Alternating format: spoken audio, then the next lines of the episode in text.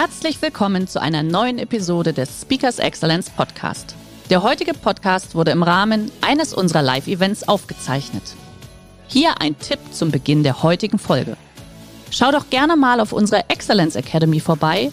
Hier findest du rund um die Uhr eine große Auswahl an exklusiven Online-Videokursen von hochkarätigen Speakern. Den Link dazu findest du in der Beschreibung. Jetzt aber viel Spaß beim Anhören.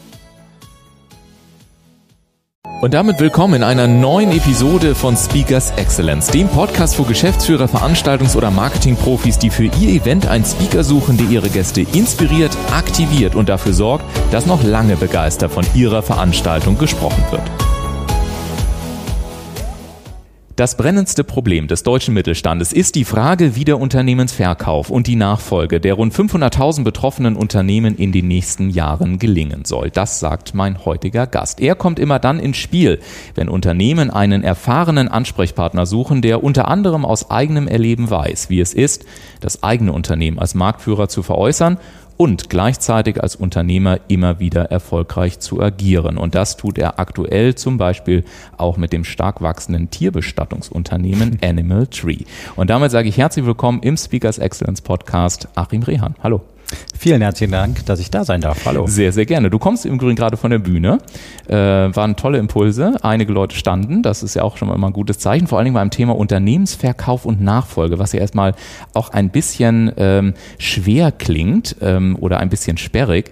Du hast ja selber einer seinerzeit beschlossen, dein eigenes Unternehmen, welches du bis zur Marktführerschaft aufgebaut hast, zu veräußern und zu verkaufen. Ähm, erzähl mal, wenn man, wenn man so vor an dieser Entscheidung steht, das zu tun, was geht einem da durch den Kopf, was bewegt einen da? Auch bei mir war es eigentlich so, ich hatte alle Ziele, die ich mir mit dem Unternehmen gesetzt habe, ich bin sehr, sehr zielorientiert ähm, erreicht mhm. und dachte dann, ich saß mit meiner kleinen Tochter Anna neben unserer äh, Firmen, neben unserem Gebäude auf der Wiese und dachte mir, Mensch, wir, wir beliefern eigentlich alle Unternehmen in unserem Markt, vom äh, Versandhändler, Fachhändler, Baumarkt, Gartencenter bis hin zum Discount. Und irgendwie habe ich alle Ziele erreicht. Will ich mein Leben lang Leuchtenhändler sein? Mhm. Oder ist da noch irgendwas anderes? Und das war so der erste Impuls, der Tipping Point, wenn man so will, wo ich gedacht habe, hey, vielleicht könnten wir auch mal über was anderes nachdenken. Mhm. Und dann hat sich dann irgendwann der Unternehmensverkauf so ergeben spannende Geschichte. Und über Leuchten können wir fast einen eigenen Podcast machen. Ich liebe ja auch äh, Interior Design, Leuchten und ähnliches. Das können wir vielleicht irgendwann außerhalb des Podcasts machen, können wir uns nochmal über Leuchten unterhalten. Sehr, sehr, sehr, sehr gerne. Von dir gibt es ein Zitat aus einem anderen Interview, in dem du sagst, es war für mich immer wichtig, früh morgens aufzustehen, über den Tag die richtigen Dinge zu tun und abends beruhigt in den Spiegel zu schauen und dann einzuschlafen. Wie legst du denn für dich fest, was die richtigen Dinge sind? Ja, ich bin, wie gesagt, sehr zielorientiert mhm. und ich ähm, bin da ganz, ganz stringent. Ich habe so einen 7-3-1-Plan. Ich weiß genau, wo ich in sieben Jahren sein will, wo ich in drei Jahren sein muss, damit ich in sieben Jahren dann irgendwann mal bei dem Ziel bin und dann letztendlich davon abgeleitet, was ich in einem Jahr tun muss, was ich pro Quartal tun muss. Und dann ergibt sich dann irgendwann, was ich pro Tag tun muss, um mhm. diese Ziele zu erreichen. Und da bin ich sehr, sehr stringent und arbeite da sehr stark nach dem Thema einkommensproduzierende Aktivitäten mhm. zuerst. Mhm. Und ähm, ja, das ist so, wenn ich das abends erreicht habe, dann denke ich, ja, hat geklappt. Das ist, glaube ich, auch ein extrem wichtiger Faktor. Du arbeitest ja sehr viel mit Startups, bist, hast ja auch einen Lehrstuhl oder bist am Lehrstuhl auch mhm. beschäftigt. Ähm, ich glaube, aus meiner Erfahrung heraus ist das auch immer ein extrem kritischer Faktor. Wie schnell gelingt es, Prozesse, Strukturen aufzubauen, die dann eben auch wirklich ja, die einkommensfördernden Tätigkeiten erlauben und nicht nur das abarbeiten. Und alleine diesen Unterschied zu haben, was ist eigentlich einkommensproduzieren und was ist abarbeitend, ja. ist da für viele Unternehmen wirklich auch ein riesen Mindset-Shift. Oder wie erlebst du das? Ja, ich glaube, es gibt nur zwei, zwei Kernkompetenzen in jedem Startup oder in jedem Unternehmen. Das ist auf der einen Seite Produktentwicklung und auf der anderen Seite Vertrieb. Mhm. Und wenn ich keine Produkte habe und keinen Vertrieb habe, dann kann ich auch kein Marketing machen, kein Controlling, kein Logistik, was weiß ich. Ja. Das ist alles Quatsch. Also glaube ich, dass immer erst diese beiden Dinge da sein müssen und man muss mit denen einen richtigen Shift hinbekommen mhm. und dann kann die Struktur nachwachsen. Und wenn die Struktur nachgewachsen ist, kann dann wieder richtig Aktivität in Vertrieb und ähm, Produktentwicklung gesteckt werden. Und so sukzessive wird dann irgendwann ein Marktführer draus. Also ein iterativer Prozess am Ende des Tages. Korrekt. Ne? Ja. Sag mal, ähm, war jetzt gar nicht der Plan, aber wir springen da einfach mal rein, weil ja. gerade wenn du sagst Produktentwicklung, ist ja auch häufig manchmal für Unternehmen die Frage, wenn ich tatsächlich zum Marktführer möchte, nach welchen Kriterien, nach welchen Kennzahlen finde ich denn eigentlich überhaupt die richtigen Produktideen? Du hast gerade gesagt, du bist sehr organisiert, du hast einen 731-Plan. Ja. Hast du auch ein bestimmtes bestimmtes Kennzahlenset, wo du sagst, okay, ich schaue mir Märkte unter bestimmten Kriterien an, das sind die drei bis fünf besten Kennzahlen, um eine Idee zu bewerten. Ich sehe dich nicken, übersetzen wir das Nicken mal für die Hörer hier in Sprache. genau. Also ich, ich glaube an sich erstmal überhaupt nicht an Kundenbefragung. Mhm. Ich Ach, finde, ist ja interessant. Kundenbefragung ist totaler Quatsch. Mhm. Also wenn ich den Kunden frage, findest du den Artikel gut oder nicht, dann Ja. hat der da selber äh, gar keinen, wie soll man das ausdrücken, keinen Pain Point oder Ja. so. Der kann einfach sagen, ja, finde ich gut oder finde ich nicht gut. Ja. Wenn ich den Kunden aber frage und sage, hör mal, ich habe hier den Artikel XY, der kostet den Wert, du musst mindestens eine Palette abnehmen, darf ich dir den in vier Wochen liefern? Und wenn der dann sagt, ich möchte den Artikel haben, dann weiß ich, es ist ein guter Artikel. So funktioniert Produktentwicklung in unserer Welt. Also wir überlegen uns was, was für den Markt gut sein könnte und dann gehen wir ganz oft mit Prototypen auf Messen und verkaufen schon Artikel, die wir eigentlich gar nicht haben. Einfach nur um zu gucken, ob es funktioniert. Und das kann sehr viel Geld sparen, weil ich einen Artikel nicht bis zum Ende äh, fertig machen muss, der einfach gar nicht marktreif ist oder der, der vom Markt nicht nachgefragt wird. Ja, ich bin ja sehr froh, dass ich mal mit jemandem spreche, der auch sagt, hey, wir müssen erst verkaufen und dann produzieren. Genau. Ich erlebe es nämlich ganz häufig auch bei vielen Unternehmen, auch im Mittelstand beispielsweise, dass sie erst sagen, nee, nee, wir müssen erst das Produkt fertig haben, erst alles und dann können wir tatsächlich in den Markt reingehen. Ähm, ich bin aber auch großer Freund davon, ist ja auch so ein bisschen Job-to-be-done-Theory, ähm, was auch dahinter steht und dieser Outside-In-Gedanke vom Markt herkommen, dann wirklich reinzugehen. Trotzdem ist ja immer die Frage, das braucht ja auch ein bisschen Mut, weil äh, viele Dinge sind noch nicht ganz fertig, Kunden haben Fragen, die noch nicht beantwortet werden können, ob das Produkt in der entsprechenden Zeit ja dann auch rechtzeitig fertig wird. Der Vertrieb macht draußen Versprechungen, die womöglich dann nicht eingehalten werden können. Es gibt ja ganz viele Schwierigkeiten, die daraus entstehen.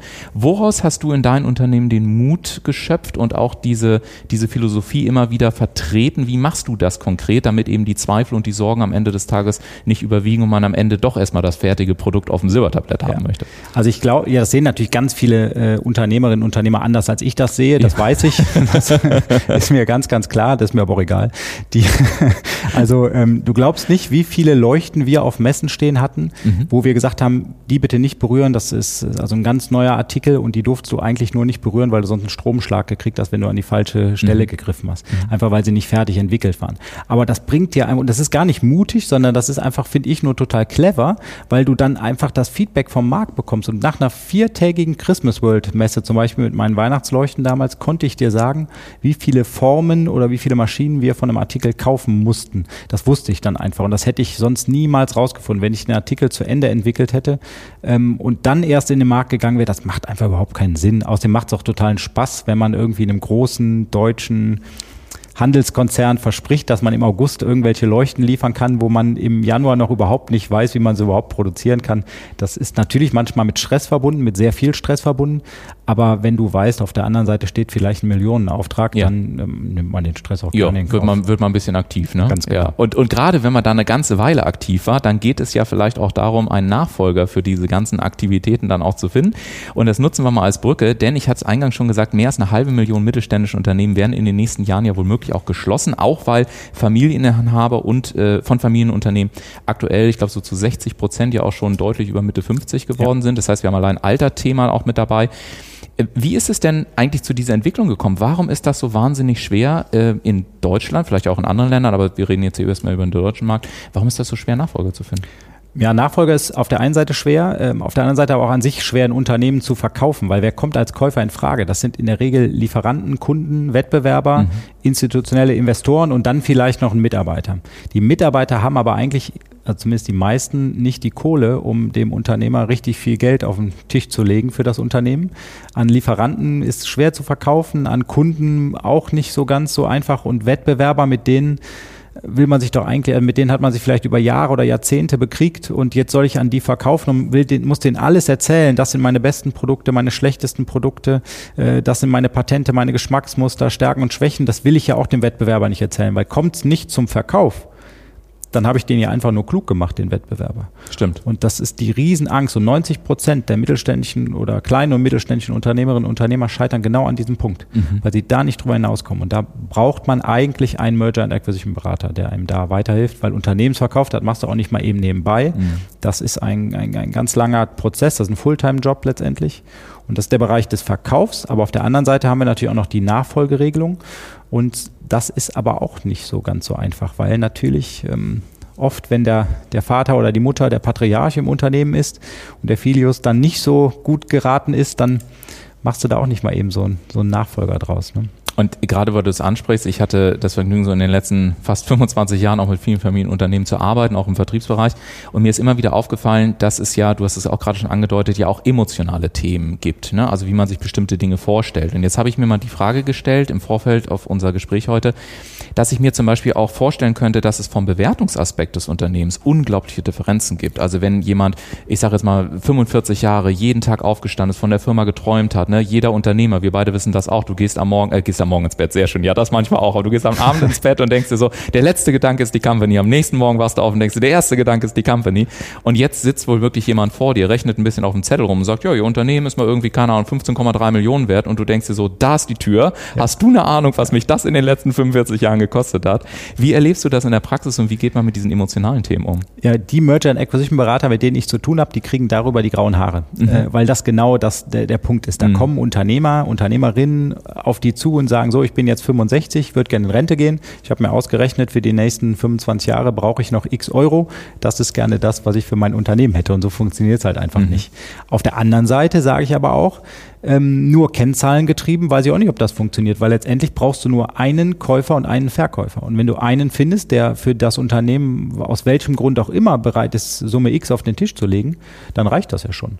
Und ähm, von daher natürlich muss man gucken, ähm, ich habe das bei meinem Unternehmen so gemacht, wir haben das nach zig Kennzahlen berechnet, also mhm. Ertragswertverfahren, Discounted Cashflow, alles was es so gibt, haben wir da äh, zur Rande gezogen, haben daraus Mittelwert gezogen und haben dann gesagt, da ist jetzt irgendwie so eine Bandbreite, wenn, wenn wir das bekommen, dann ist das wahrscheinlich wahrscheinlich in Ordnung. Dann habe ich das Ganze mit meiner Frau besprochen, die hat auch abgenickt und hat gesagt, jawohl, dann ist okay. Und ähm, so haben wir es dann am Ende auch tatsächlich durchsetzen können. Und das Schöne ist ja, du hast gerade schon diverse Begriffe genannt, wo vielleicht die einen oder anderen jetzt draußen an den Lautsprechern sagen, was war das jetzt genau? Das kann man bei dir tatsächlich auch lernen innerhalb von zwei Tagen. Du hast ein wunderbares Seminar, was dir auch tatsächlich sehr am Herzen liegt, Unternehmensverkauf in zwei Tagen. Was ich tatsächlich ein bisschen provokativ fand, weil auf der einen Seite hast du gerade selber gesagt, das ist nichts, was man zwischen Tür und Angel macht. Ja, ja und dann hast du gesagt, ja, Unternehmensverkauf in zwei Tagen. Ja. Ähm, das ist eine spannende Polarität, dachte ich. Ähm, also meine Neugier ist geweckt. Ja.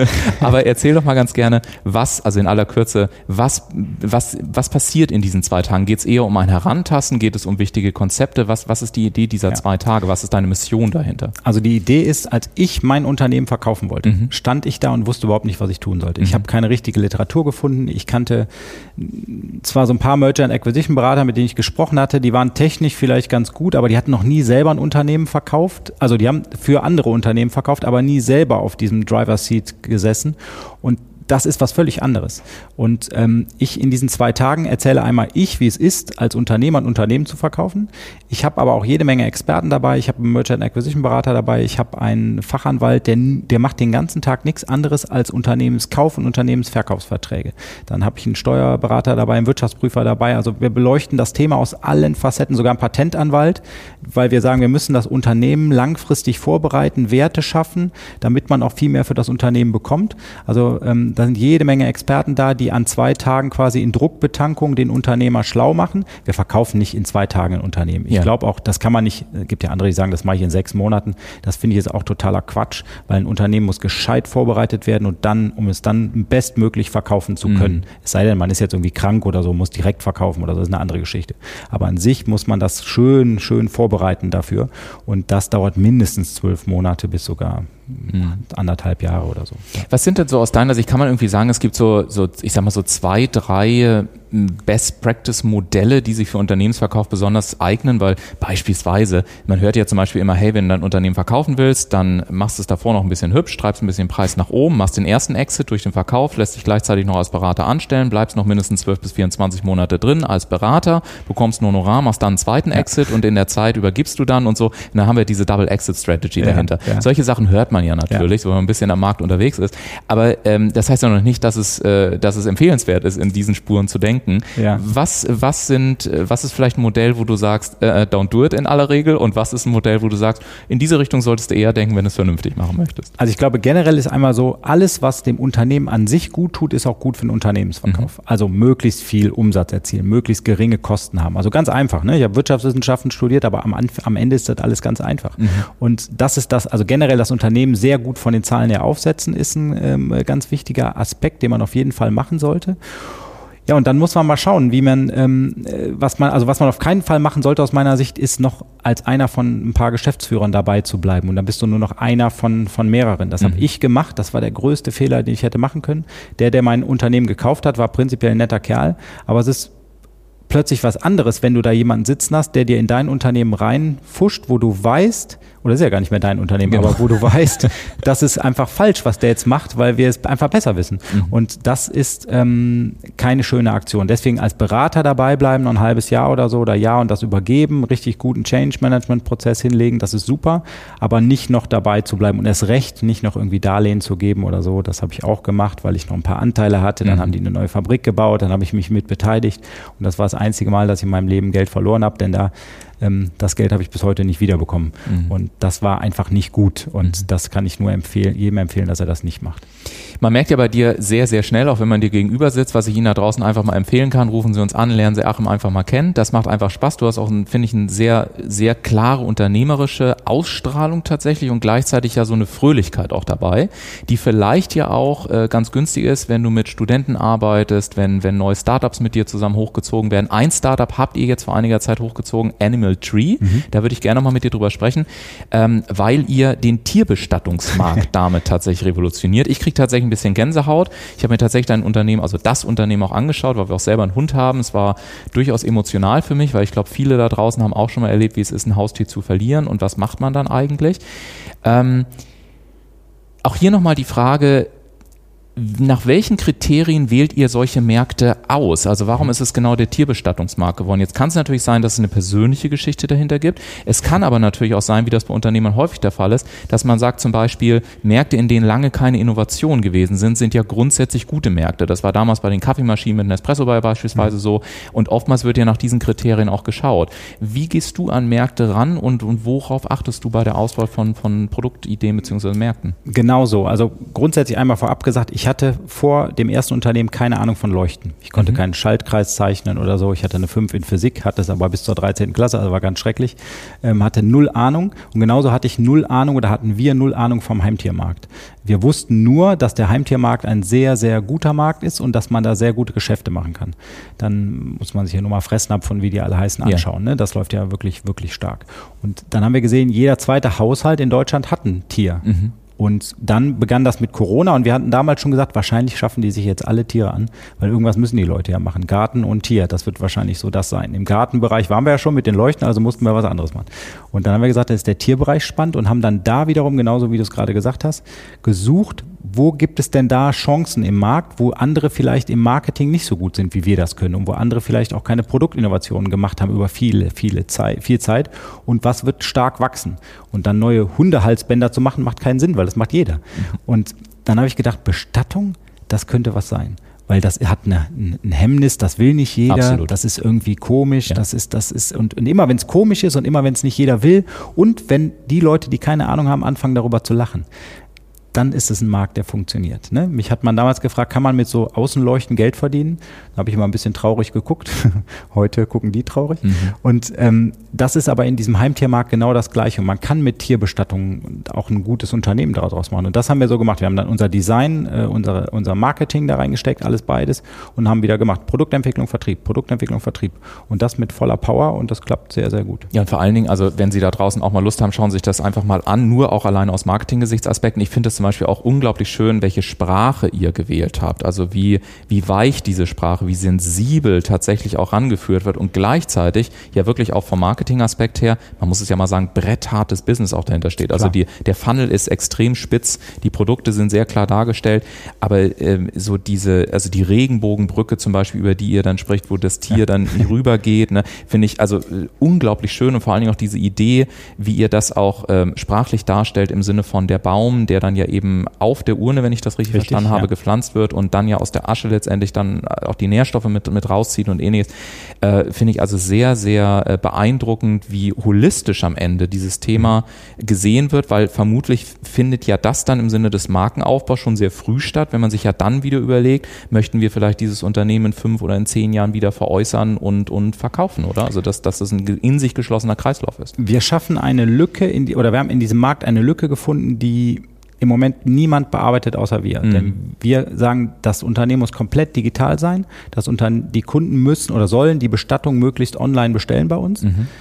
Und da haben alle gesagt, das funktioniert nicht. Die, Bestattung muss persönlich sein, Tierbestattung, da muss man in so einen Raum kommen, da muss man überall eine Filiale haben in jedem kleinen Ort in Deutschland und da wollen die Leute gegenüber sitzen und so. Und wir zeigen gerade, dass das eben nicht der Fall ist, dass das so gut funktioniert. Und ähm, die Großen in diesem Markt, die sind da jetzt natürlich auch sehr hellhörig geworden und ähm, arbeiten mittlerweile sehr, sehr, sehr, sehr gerne mit uns zusammen. Ja. Und ähm, weil die, die, eben genau das nicht können, was wir da machen. Ja. Und das kannst du aber auch, glaube ich, nur sehen, wenn du von extern kommst. Mhm. Wenn du, die machen ja an sich nichts, das sind tolle Unternehmen, die da sind. Also da gibt es äh, Riesenkonzerne auch, die dahinter stehen, das glaubt man gar nicht.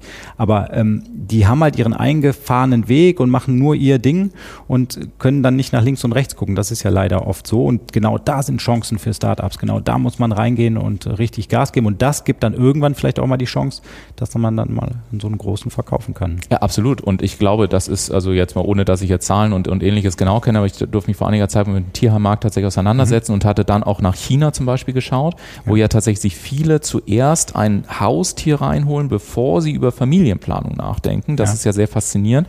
Also tatsächlich auch über Expansion und so weiter. Das wäre dann wieder eine andere Podcast-Folge alleine. Ja. Aber ich glaube, da steckt äh, tatsächlich einiges an, an Potenzial hinter. Und ähm, wie gesagt, also ich fand es sehr mutig und mich hat vor allen Dingen interessiert, wie gehst du eben auch als jemand, der viel im Unternehmenskontext zu tun hat. Nach welchen Kriterien wählst du aus? Was ist dabei zu berücksichtigen, auch wenn man später an womöglich einen Verkauf denken möchte? Und Digitalisierung ist natürlich auch ein Riesenthema, ähm, was, was damit mit Sicherheit eine Rolle spielt. Was habt ihr denn so für, für Wachstumsziele, wenn wir gerade darüber sprechen, möglicher Exit irgendwann mal und ähnliches? Was sind so zwei, drei Wunschpressemeldungen, die wir von deinem Unternehmen in den nächsten zwölf Monaten lesen dürfen? Also wir wollen ähm, in den nächsten zwei Jahren ähm, äh, zu den Top drei in diesem Markt gehören. Mhm. Ähm, das ist einfach so. Da gibt es äh, zwei ganz große Player, die ganz Deutschland äh, bedienen und richtig gut bedienen. Und wir wollen da in den nächsten zwei Jahren auch ähm, der Dritte quasi sein. Ähm, nicht der Erste werden, weil das schon wirklich ein sehr, sehr schweres Ding ist. Da haben wir dann ja sieben Jahre Zeit für, habe ich eben erzählt. Ne? Äh, in sieben 7, Jahren 3, wollen wir dann genau, genau richtig ja. der Erste sein, aber in, in, in zwei Jahren wollen wir schon unter den Top 3 dazugehören. Und irgendwann hätte ich gerne, dass Animal Tree, so heißt das Unternehmen, für Tierbestattung steht. Also mhm. Nutella, ne, und mhm. so weiter. Also oder das Tempo fürs Taschentuch und mhm. Animal Tree für Tierbestattung. Das ist so ein Großziel. Ob wir das schaffen, ähm, weiß ich nicht. Aber wenn wir uns die Ziele nicht setzen, ähm, da, also da wären wir nie zum Mond geflogen, ne? wenn wir uns nicht irgendwie mal ein großes Ziel gesetzt hätten. Wenn ich immer nur sage, ich möchte da irgendwie mit über die Runden kommen, dann wird das nichts. Ja, und wer weiß, vielleicht unterhalten wir uns dann irgendwann nochmal über den Unternehmensverkauf von Animal Tree, weil ja. das ist ja auch das Thema, weswegen wir heute auch zusammengefunden haben. Ich habe mich gefragt, so zum Abschluss, wenn du die Möglichkeit hättest, mit drei Unternehmern deiner Wahl, egal ob die bereits verstorben sind oder noch leben, mal zusammenzukommen, um mit ihnen über die Themen Unternehmensverkauf und Nachfolge zu sprechen. Ja. Mit welchen drei Unternehmern würdest du dann gerne deinen Abend verbringen? Ich glaube, ich hätte gerne mit, mit meinem Opa das gemacht, mhm. äh, weil der ähm, äh, hat ja das Unternehmen an meinen Vater übergeben und ähm, letztendlich haben wir es nicht weitergeführt, weil wir, also mein Bruder und ich gesagt haben, nee, Floristengroßhandel, das möchten wir nicht weitermachen. Also da würde ich gerne mit ihm mal drüber sprechen. An sich äh, fände ich aber jetzt egal, in welchem Kontext, ist super spannend mit Steve Jobs mal mhm. äh, zu sprechen, weil er, glaube ich, ähm, unfassbar ist, was er auf der einen Seite geschaffen hat, aber menschlich, glaube ich, war der ja sehr, sehr zweifelhaft. Das würde ich gerne kennenlernen, wie das, äh, wie das so funktioniert und wen ich schillernd und, und, und, und toll finde, ähm, äh, von denen, die ich noch nicht kennengelernt habe, sonst würde ich noch einen anderen nennen, aber ähm, ist Richard Branson, den ähm, weil der auch so ganz anders ist als alle anderen. Und ja. ich glaube da sehr dran, wenn man anders ist als alle anderen, dann wird man erfolgreich sein, weil wer das tut, was alle tun, der reicht halt auch leider, was alle erreichen. Ne? Absolut. Und wenn Sie mal Lust haben da draußen, wenn Sie jetzt sagen, Mensch, anders sein als alle anderen und vielleicht auch mal anders auf das Thema Unternehmensnachfolge und Verkauf draufzuschauen, mit Leichtigkeit, mit Spaß, mit jemandem, der tatsächlich auch das eigene Familienunternehmen damals nicht übernommen hat, sondern den Weg des Verkaufs gegangen ist und deswegen nicht nur die betriebswirtschaftlichen, sondern auch die sehr persönlichen und emotionalen Themen Themen dahinter kennt, dann ist meine Empfehlung, laden Sie ihn doch einfach mal ein, lernen Sie ihn kennen, unseren guten Achim Rehan. Das ist ganz einfach. Sie gucken bei uns auf die Internetseite www.speakers-excellence.de, rufen uns an, schicken uns eine E-Mail, wie auch immer, und wir stellen gerne den Kontakt her. Und damit sage ich Ihnen vielen Dank fürs Zuhören und dir natürlich auch ganz, ganz herzlichen Dank, lieber Achim, für deine Zeit heute. Sehr, sehr gerne. Vielen Dank und alles erdenklich. Sehr gerne. Hast du noch eine abschließende Kernbotschaft, einen Satz, der dir ganz besonders wichtig ist, mit dem wir dann hier auch diese Folge beschließen? Das ist jetzt gemeint, das zum Ende zu fragen. Überraschung. ja. Die Kernbotschaft. Also meine Kernbotschaft an sich ist immer, äh, gründet Unternehmen. Das ist einfach das Beste, was wir für unser Land tun können. 80 Prozent des Landes ist Mittelstand und äh, du hast eben eingangs gesagt, der durchschnittliche Mittelständler ist Mitte 50 und wir müssen einfach Unternehmen gründen, vielleicht bestehende Unternehmen übernehmen, um den ganzen Laden weiter am Laufen zu lassen, weil das machen nun mal wir Mittelständler und das macht das einfach. Also Kopfhörer runter und wir gründen Unternehmen. Ganz bis genau. dahin, Macht's gut. Tschüss. Dann. Tschüss.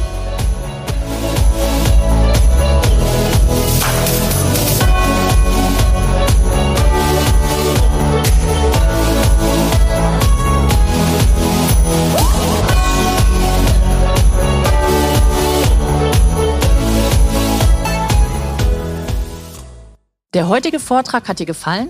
Dann schau dich doch gerne auf unserem Kanal um oder sei live bei einem Forum dabei. Weitere Informationen findest du in der Beschreibung. Bis zum nächsten Mal.